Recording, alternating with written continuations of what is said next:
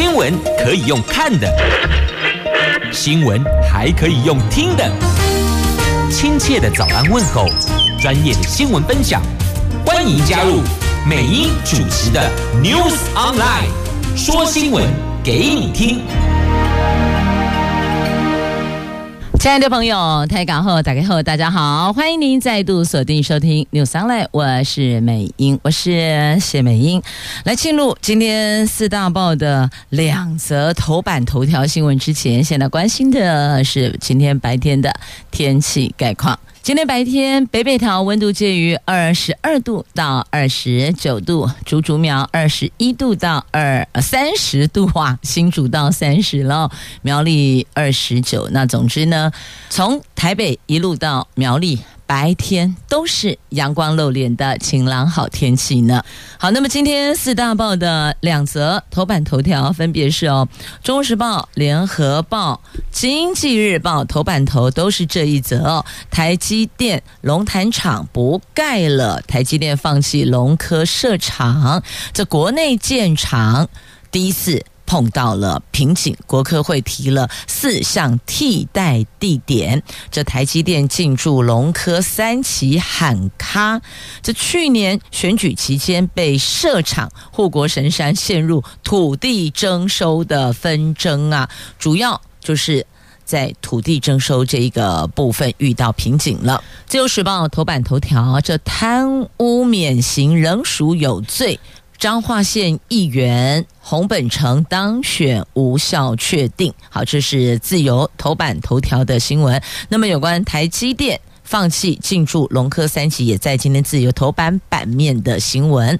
接着，我们来看，在今天联合。中时、经济日报头版头条，自由时报头版版面也有报道的。台积电宣布放弃在龙科设厂，扩厂不玩了哦。这龙潭科学园区啊，这去年十一月，蔡政府宣布竹科龙潭园区第三期扩大计划正式启动，而这份计划被视为是为台积电一奈米厂量身打造的，更是提振了。当时选举哦，这特定候选人的选情，但是呢，从宣布的那一天开始，就遭到龙潭居民的反对，四处陈情，反对土地掠夺，保留家园，誓死捍卫家园等等哦，四处陈情。那台积电在。昨天宣布不再考虑进驻龙科三期，台积电一点四纳米制程晶圆厂原来是预定二零二六年建厂，二零二七到二零二八年投产，现在喊卡后一切都不确定啊！台积电发言体系表示哦，公司是科学园区土地的企业租户、租赁户，园区规划为政府权责，公司尊重居民。以及主管机关无法进一步评论土地征收一事。那这个是台积电在台湾寻觅建厂土地第一次遇到瓶颈，将重新寻找新的建厂地点。此外，台积电将在明天举行法说会，公司罕见的在法说会前打破缄默期规定，对外宣布这项重大讯息。因此，新的建厂位置及时间点势必会成为法说会的焦点之一。经济部说。台积电已经表明，先进制程会留在台湾，政府一定会全力协助台积电扩厂案，包括协寻土地以及水电相关设置。那国科会昨天发出声明，包括已经奉行政院核定推动中的台中园区二期扩建、桥头园区、台南园区三期扩建以及南子园区等。新设或是扩建园区都是可以容纳半导体产业进驻的。换句话说，这几座园区都是台积电先进制程可以考虑的地点。等于就是呢，这个提了四项替代的地点给台积电做考虑哦。国科会提出来这四个地点都是可以。容纳半导体产业进驻的。那除了这龙科三期之外呢，那还有这几处的这个园区哦，可以考量。那龙科三期扩建计划基地是在龙潭区，桃园市的龙潭区，原先规划土地是一百五十八点五九公顷，将作为。二纳米以下技术的研发跟量产进驻，估计会提供大概五千九百个就业机会，创造平均年产值大概六千亿到六千五百亿元。虽然竹科管理局没有言明这块地是为台积电量身打造，但是全球具备生产二纳米以下技术能力的，目前就只有。台积电了，那现在这个可能会转中科设厂哦，就让他们再去考量。总之就是会留在台湾。那这一次在龙科三期扩厂，是因为土地征收的问题哦，这自救会有一个反龙科扩建自救会，他们说。没有征收理由啊！哦，这代表张贵友说，台积电放弃龙科，竹科管理局没征收理由了。那竹科管理局说，扩建园区是为了让台湾产业聚落升级，并不是为了单一厂商征收土地。有多家的半导体厂都希望能够在龙潭园区周边发展，为了兼顾产业发展及民众权益，达到双赢。为重新评估用地需求、整合意见，原定十月举办的第二次公听会也将因此而推迟哦，延期了。那所以呢，这个进驻龙潭喊卡，有人说就是因为土地征收的问题，但也有。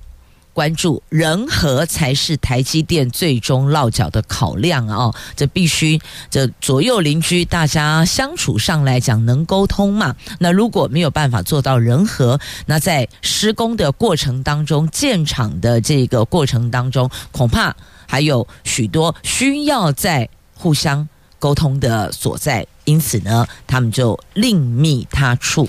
那现在呢，看到这个台积电啊，这个事呃这个事件呢，在桃园市议会也是蓝绿互杠啊。那自救会则是继续的陈情抗议呀。好，那现在呢，看到龙潭地区本来房价先涨一波，短期内恐怕会出现卖压呢。所以哦，一个台积电考量到别的地方，那影响所及，包括之之前房价先涨，听到楼梯响，还没看到人下来，房价就先涨一波。现在恐怕出现卖压。那另外呢，还有这个其他的，包括就业的区块，包括周边的发展呢，其他都会有一些间接性的连带的影响都有。好，那么就现在确定了，公司在法说会前夕公开说。喊卡了，那业界推测可能会转进中科拓产。好，总之就是刚那句话，还是留在台湾呐。这一两天恐怕这台积电话题会持续的发酵，会成为今天中午大伙儿茶余饭后的谈资啊。那么。再回过头来看一下啊，这个房价已经先涨一波，短期恐怕出现卖压哦。可能有些朋友这现在眉头深锁了，该怎么办嘞？因此，这也让我们学到了一个哦，听到消息面，你要知道它有所本，那个本在哪里？像台积电要设厂，土地是否已经搞定了？这是最最最重要的。土地如果无法符合他们所需求的面积，亦或者工程所需要建造的那。那那就那那就不可能会有后续啊！就像日前这个美英曾经在节目中聊过，就任何的候选人，不管是蓝的、绿的、黑白花的，他们提出来的证件，我们。听了之后要去检视它的经费在哪里。如果没有经费支持，那恐怕这一张支票不太会兑现。就像我们嘎支票一样，户头没钱肯定跳票嘛。同样的概念放在这里，任何消息面我们要去了解。这支撑这个消息面的，如果只是这个大概化解的口号，那实质上，譬如说台积电进驻，第一个土地，第二个水电。人力等等哦，这几环你全部都得到位了，这个事情才可能有谱。要不然的话，就诚如像台积电这个日前在跟在地居民协调的时候，居民还是很坚持哦，希望台积电不要，希望不要因此要去征收他们的家园土地，因为这个面积需要的比较大，所以。不单是私人土地的征收，还有学校的迁移，这通通都在通盘考量之中。那么，如果您因为去年这个消息面而进驻了龙潭的房地产，现在感觉不太妙，那也要学习到一个功课，就是日后听到任何消息面，我们要再去了解它这个消息面到底它的可行性评估到哪里，是确定没问题的，还是它有一些但书？譬如说土地必须到位，譬如说用水必须没问题，譬如说用电不会跳电、停电、断电等等等等哦，所以要考量的可能。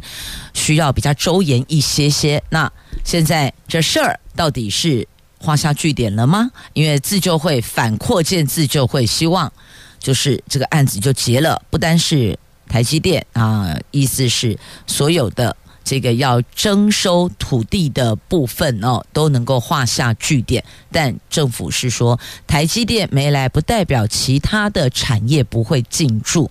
所以，无论是中央政府还是地方政府，都要与在地的居民、地主充分沟通协调。诚如台积电所说的，人和非常重要。人和天屋哈，老公家和万事兴呐，这人和很重要。这隔壁邻居，如果大家没有沟通协调好，没有一个共识，未来即便真的设厂成功了，恐怕后续要敦亲睦邻的部分，你所要投入的心力也不会少的。好，所以事前的沟通，取得共识，才。能够共存共荣啊！好，那么接着我们来看《自由时报》头版头条的新闻，来看彰化县议员洪本成当选无效确定，这贪污免刑还是有罪哟。彰化县第五选区的议员。参选洪本成议员参选第二十届县议员并当选，因为他担任西湖镇代会副主席期间，曾经向包商收取回扣，涉及犯下了收受贿赂罪。同选区的落选人欧阳珍珠提出当选无效告诉，彰化地方法院一审判决当选无效。那当然当事人提出上诉嘛，说那个是当时担任镇代会副主席的收受贿赂啊，不是。买票，所以怎么可以算是这个当选无效？他一定会提上诉的嘛。那台中高分院昨天驳回，认为他虽然免刑，仍属有罪判决确定在案，所以维持一审当选无效判决，全案定验。所以洪本成将被解职。那么落选人。递补哦，好，这个是在今天自由头版头条，所以重点应该是画在哦，贪污免刑仍属有罪哦，重点画在这里。好，那么再来这个跟选举也有关系，可是或许你会说啊，就都还没有去领表登记，那这样子也算是违法吗？好，来，这个是新埔镇代会主席收押了，收押。是因为他替郭台铭联署，每一个人发四百元。明年总统大选还没正式开打，新竹县就爆发全国第一宗的发奖励金拼联署的社会案件，涉嫌的社会。路的会贿选的贿哦，社会案件，新竹检调查出新竹县新埔镇代会主席王增基涉嫌以每个人四百元的代价替鸿海集团创办人郭台铭联署参选总统。经过检方兵分二十路搜索他的住处等等，搜出了现金联署书等。检方依违反总统、副总统选举罢免法侦办，他矢口否认。检方侦讯后仍旧声押。新竹地院昨天裁定羁押禁见，家人他的孩子被十万交保，所以有些踩到红线的事情不能做。但也有人觉得，呃，提出疑问呢、还没有领表登记，这样子也算吗？那因为、嗯、他们签署的是这个总统候选人，因为五党必须要联署哦，这个联署书。所以这个也是踩红线的，因此呢，再次提醒大家哦，有些事情真的做都不能做，碰都别碰啊！这种跟选举有关，然后发不管是走路工啊，还是这个其他名目的这个现金，都要小心啊！好，继续呢，我们再来关心哦，看一下时间，好。再继续看《经济日报》哦，来，辉达 AI 晶片禁止销往大陆，销往中国。这拜登当局在十七号宣布的。计划禁止辉达等设计的先进人工智慧晶片输出中国大陆，这个是美国限缩措施的一环，目的就是在阻止北京取得美国尖端科技，强化军力。而这项新规定也改变限制出口的晶片范围，会纳入为数更多的晶片。辉达的 A 八百跟 H 八百晶片将会因此受到冲击。那另外呢，英特尔、超微的晶片销售也可能会。受限，而且可能会影响半导体设备厂的应材、科林研发、科磊的产品输往中国大陆等等，所以影响层面还蛮大的。也因此呢，辉达股价早盘跌四点八趴，这算跌的蛮多的、蛮大的哦。好，这个在《经济日报》头版版面的新闻。所以到这，《经济日报》都带您关注。今天就两则，一个台积电，一个辉达晶片哦。好，那么其他。在各报头版，大概就是有关习普会啊，习习近平普普丁，那还有拜登，呃，要访问以色列，要讨论的是人道救援的话题。接着我们来看《联合报》与中时头版下方的这则新闻，这拜登十八号。要访问以色列，重点呢就是要讨论人道救援，要启动援助加萨平民啊。这发动加萨地面战争前夕到访，这示警避免战事升级，同时面临政治风险。美国国务卿布林肯十六号在以色列首都特拉维夫宣布，总统拜登十八号将到以色列访问，表达坚定支持以色列，而且听取他们对加萨地区的目标与策，了解要如何。降低加萨平民伤亡，而且让人道救援得以进行。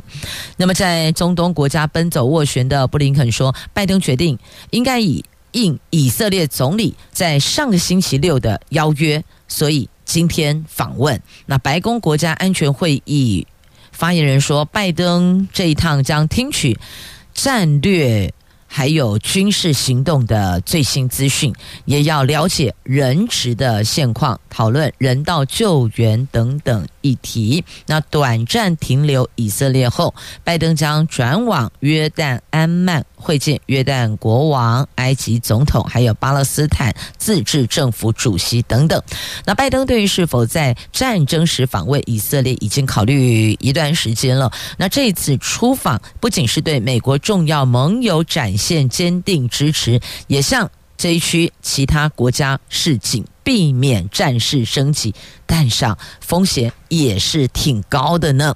分析家说，拜登在以色列即将发动加萨地面战争前到访，那以色列军队一旦行动，势必造成平民伤亡惨重，外界很容易指责拜登要为此负责。尽管拜登政府正在努力缓解加萨人道危机，但是截至目前为止，美国还没批评以色列以断水、断电、断粮手法封锁加萨的举动，阿拉伯领袖已经向美国官员抗议，说封锁相当于集体惩罚，违反战争法，所以这个是不对的哦。因此，不管你向左走，向右走，都会有不同的声浪声音。那现在呢，中东战事升温，美军则是增加军队人力。前往支援，他们调派了更多的战机、舰艇，这恐怕会影响对中国跟俄罗斯的战略呢。好，讲到俄罗斯，想到了普亭；讲到中国，想到了习近平。好，来看一下这两个人会谈要登场了，可能会讨论到以色列跟这个以巴冲突了哦。那因为这两边冲突持续升温，美国总统拜登。访问以色列之际，那俄罗斯总统普廷十七号已经抵达北京，参加第三届的一带一路国际合作高峰论坛。出发前，除了跟中东国家领袖通过电话，更在北京跟各国领袖分别举行会见。峰会俨然成为了俄罗斯重振国际话语权的另类主场。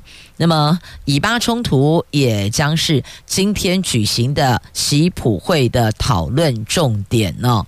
好，这个以色列跟这个巴哈马到底后续又会如何？现在也看到了美国的影子，也看到了这个习近平跟普丁他们也要就此来讨论。所以，你不觉得这事情好像越扩越大了，对吧？那普丁是在昨天上午抵达北京，他以一系列的双边会谈开启行程，他先后跟越南国家主席、跟泰国总理会谈，都是双方元首首次会晤。另外，跟匈牙利总理等各国领袖进行会面。他尤其关注二零二二年跟各国的贸易额有所下降，希望双边采取措施，为扭转相关趋势做出贡献。这是。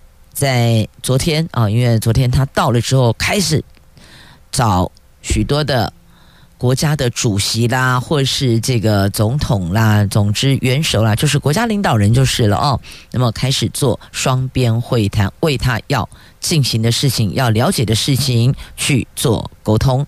也等于就是展开一些合作形式的讨论了。好，那么昨天呢，这个越南的主席啊，向普丁发出访问邀请，讨论两国主要的合作形式。所以呢，接下来不无可能，普丁可能也会前往越南造访，这都是有可能。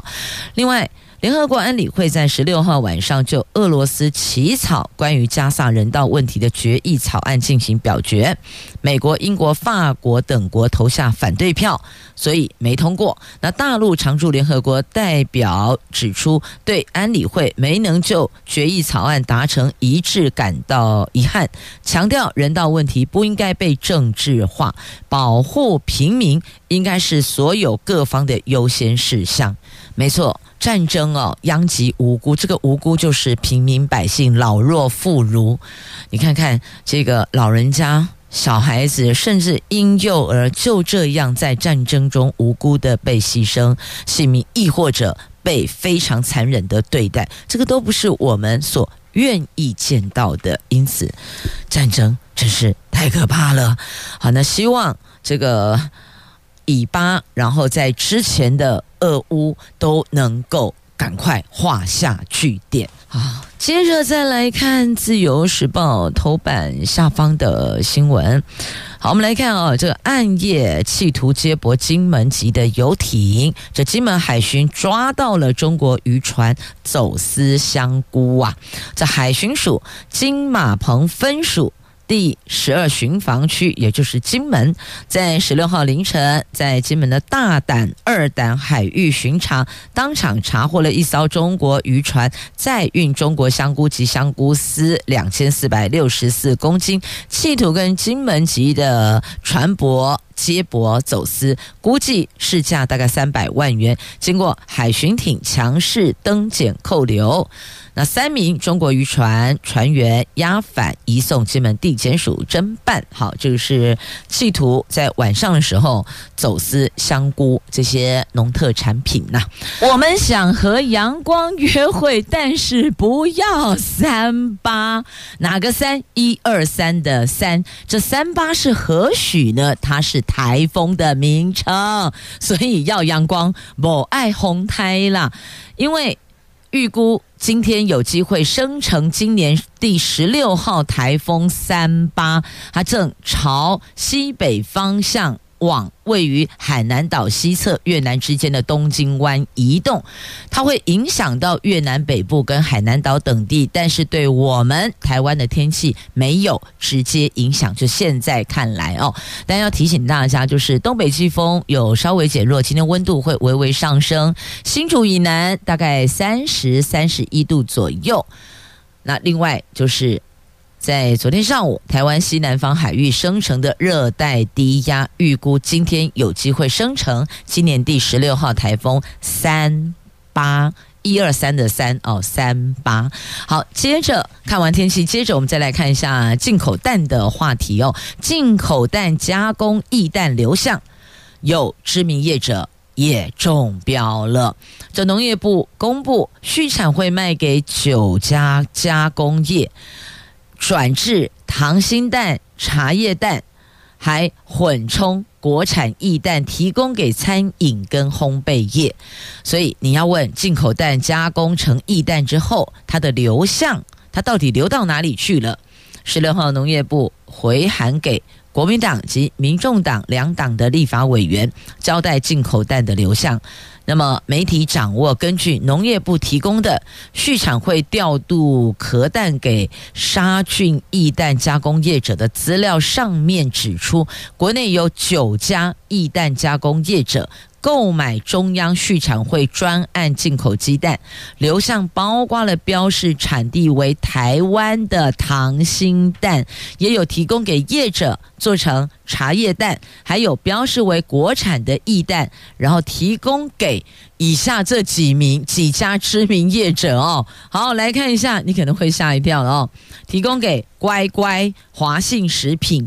第一餐盒、宜兴、珍品轩、统号等业者看到了，都是知名业者，知名业者也中标了。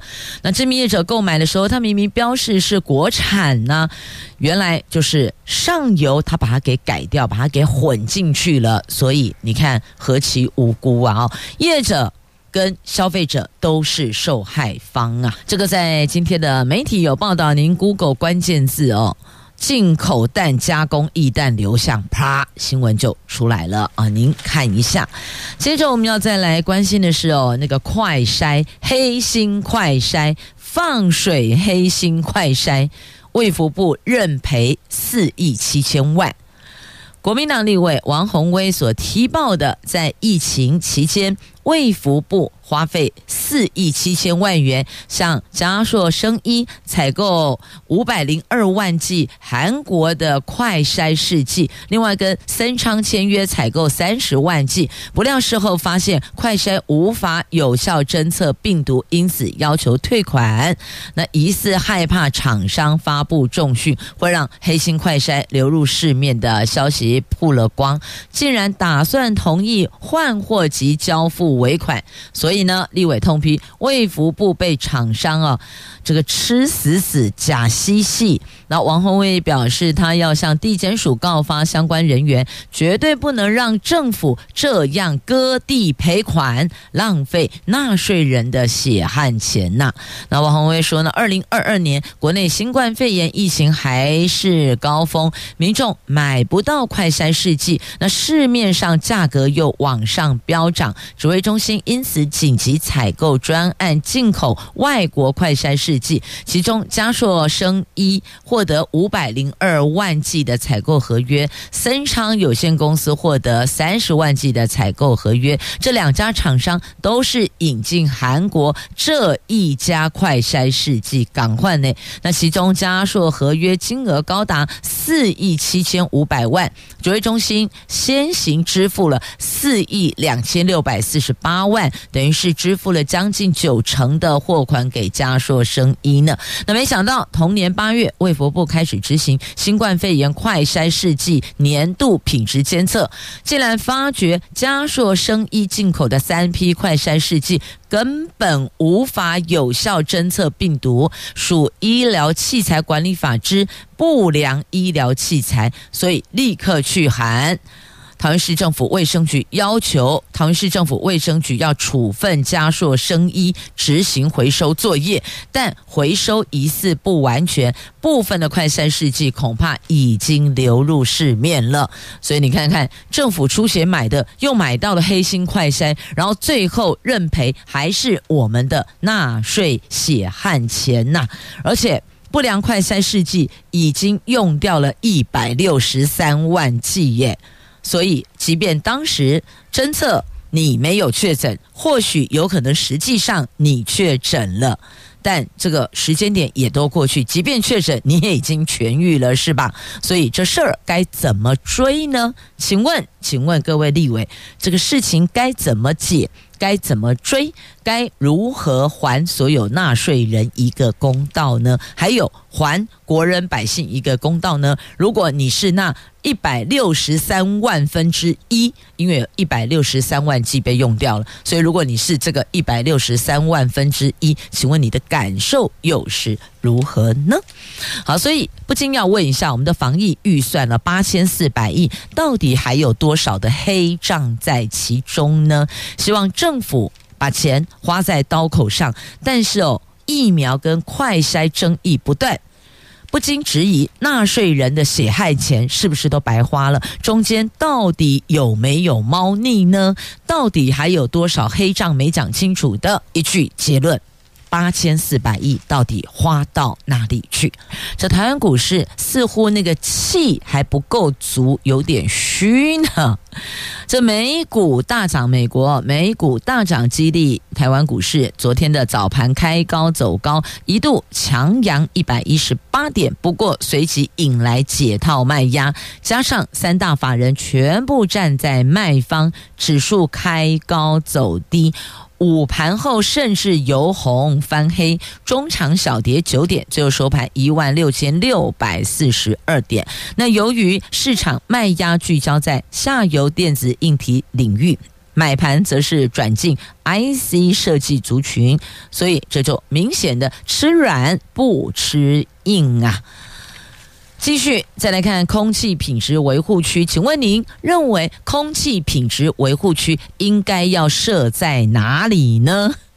要设在交通繁忙的地方，还是要设在风景区呢？您觉得呢？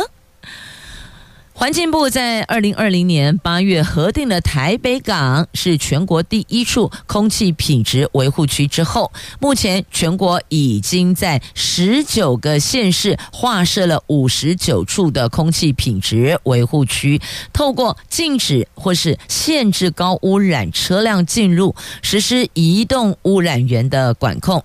其中有高达三分之一，二十二处的空气品质维护区却是设在风景区里，譬如说像南投县日月潭、嘉义阿里山、台东鹿野高台等等，所以呢就被批评了。环保团体批评哦，这空气品质维护区应该优先聚焦于交通污染浓度高处，设在。风景区的成效数据当然都嘛很好看，风景区呀、啊，东的那样。那地球公民基金会副执行长王敏玲说，空气品质不良三大主因是：第一个，本岛污染源。第二个境外污染源，第三个大环境气候等等等，这能改变的，就是降低本岛污染的排放。空气品质维护区主要针对交通性呃交通线性移动的减量，但像高雄的空气品质维护区划设在寿山动物园、在博二、在澄清湖等风景区，虽然让柴油车符合管制规定比率变高了，却非。高雄交通量大的地点，它不是个交通要道啊。那各县市的空气品质维护区应该增多，而且盘点设在交通流量大的地点呐、所以这个重点要画出来哦。你放在风景区，我也是无言的哦。这个应该是放在热区、热点、闹区、流量大的地方，比较能够抓出我们空气品质糟糕到什么程度。要不然你看有四成。放在风景区，所以两箱加加减减后，告诉你，哎，差不多啊，呢，差不多。而实际上你会觉得说，我怎么觉得每天都在呼吸那个废气哦，觉得相当难受。可是政府检测之后，把数字告诉你，啊，就是差不多啊，大概在那个呃能够允许的误差值范围内。可是我们就不是这样的感受。现在知道原因在哪？落差在这里，它是一个这个均数平均的均均数，所以如果有部分都拉在风景区，那当然这个数字就会美化的比较好看啦。好，那么再继续哦，这有的地方哦是双标，譬如说限车不限船，类似像这样，像这日月潭就这个样子，因此声音也传出来啦，这个不尽公允呐、好，接着再来，我们看《自由时报》头版版面，还有这两则图文呢。